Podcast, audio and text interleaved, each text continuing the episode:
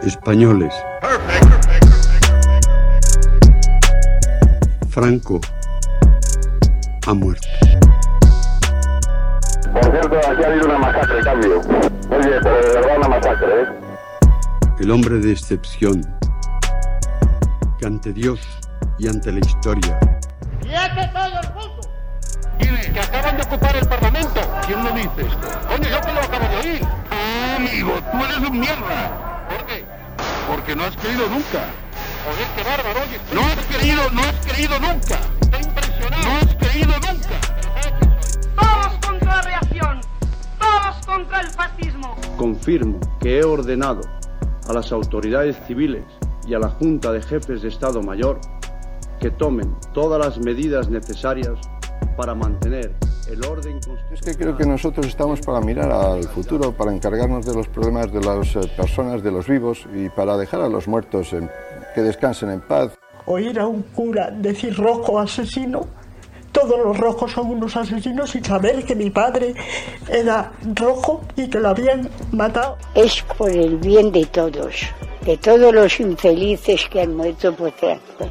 las grandes, las olas de ciertas llanuras, galopa caballo. El mensaje de la patria eterna que dice a todos sus hijos paz, piedad y perdón.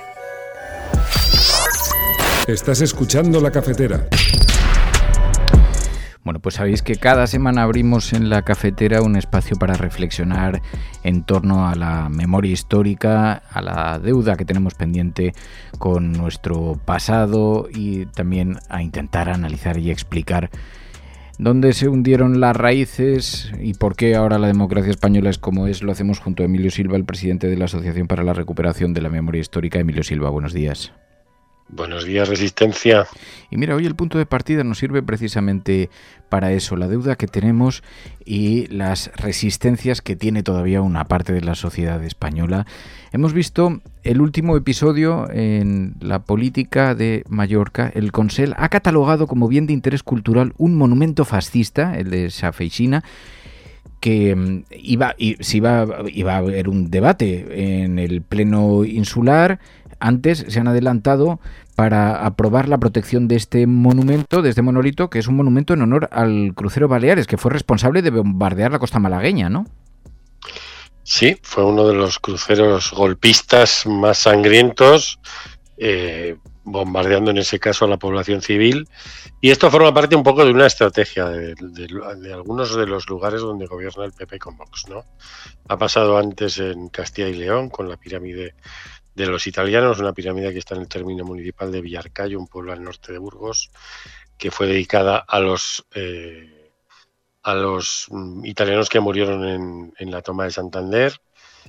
Y bueno, forma parte de una estrategia en la que Vox llama esto mm, concordia, ¿no? Y se trata de mantener España como un paraíso de monumentos fascistas, ¿no?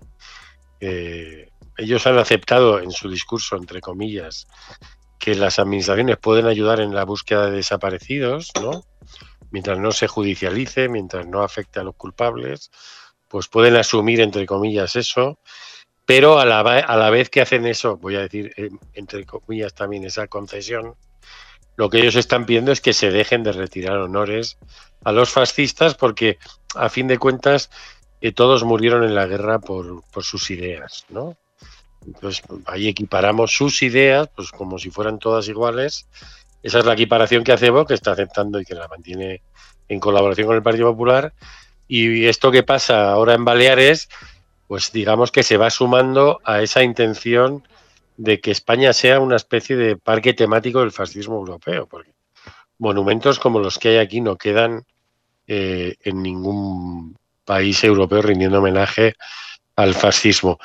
Y bueno, pues eh, esto tiene, dentro de lo que cabe, incumple eh, una ley, la ley de memoria democrática, que obliga, a la- y la ley de memoria del año 2007 obligan a la retirada de esos monumentos, y aquí no lo ha hecho todavía, pero debería intervenir el gobierno central, ¿no? Para, bueno, pues para imponer lo que está aprobado y publicado en el Boletín Oficial del Estado, y es que no puede haber monumentos públicos exal- exaltando al fascismo. ¿no?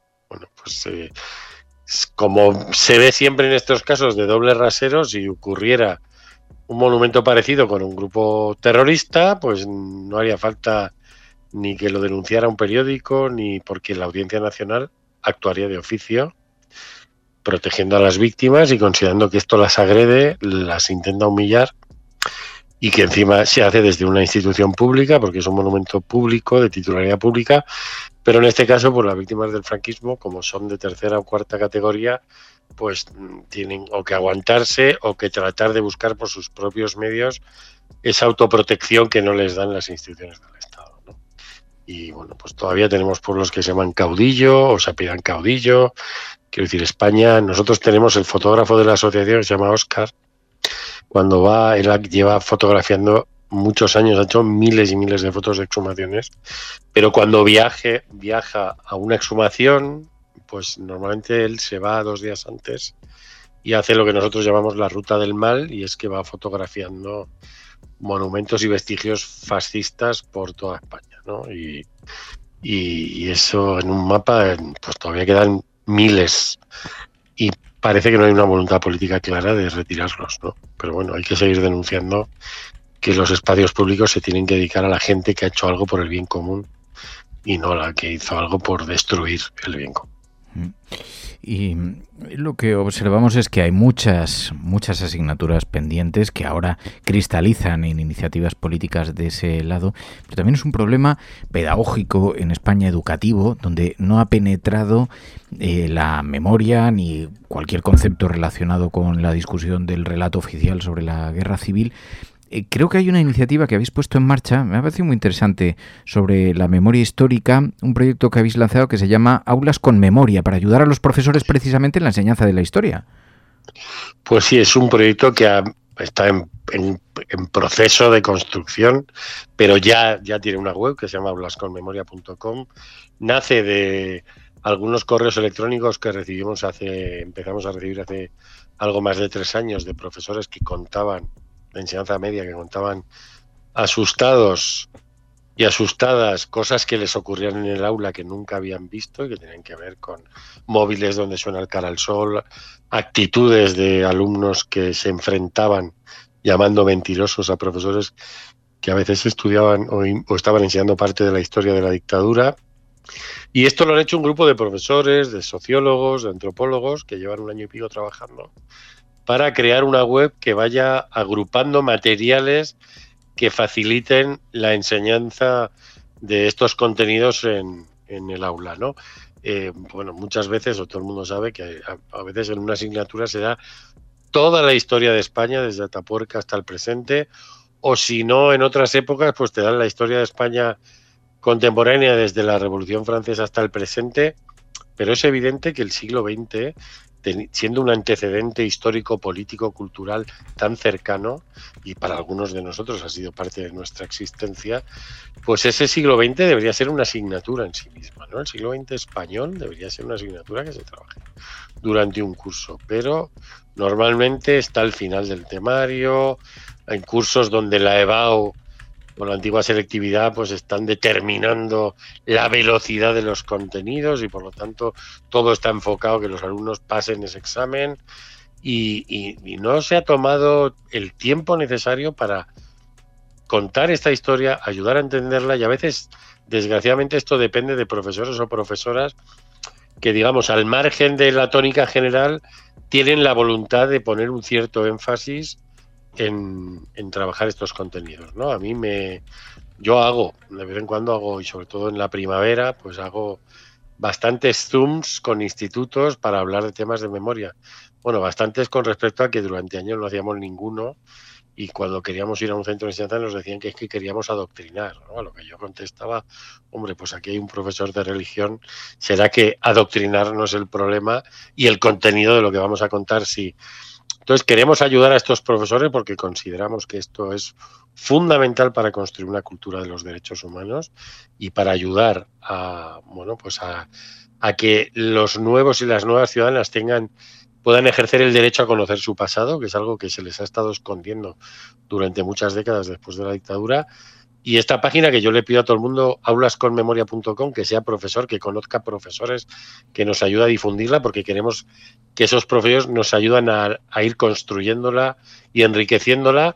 Y lo que está intentando es pues, disponer una serie de materiales para ayudar a, la enseñanza de estos contenidos que muchas veces o la mayoría de las veces no están en los libros de texto.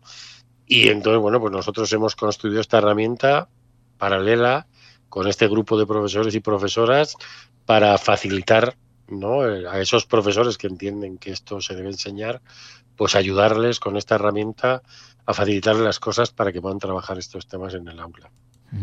Oye, y tenéis muchos actos mm, eh, normalmente de presentación. Algunos oyentes de la cafetera se han acercado allí eh, a algunas de estas, de estas cosas y creo que esta semana tienes otro. Yo siempre digo que son súper majos y súper majas, ¿no? Porque porque es gente, la última vez cuando estuve en AINSA, que estuve con Olga Rodríguez y, aparecieron por allí tres oyentes de la cafetera, así con esa discreción con la que lo dicen, ¿no? Casi como si fuera un santo y seña.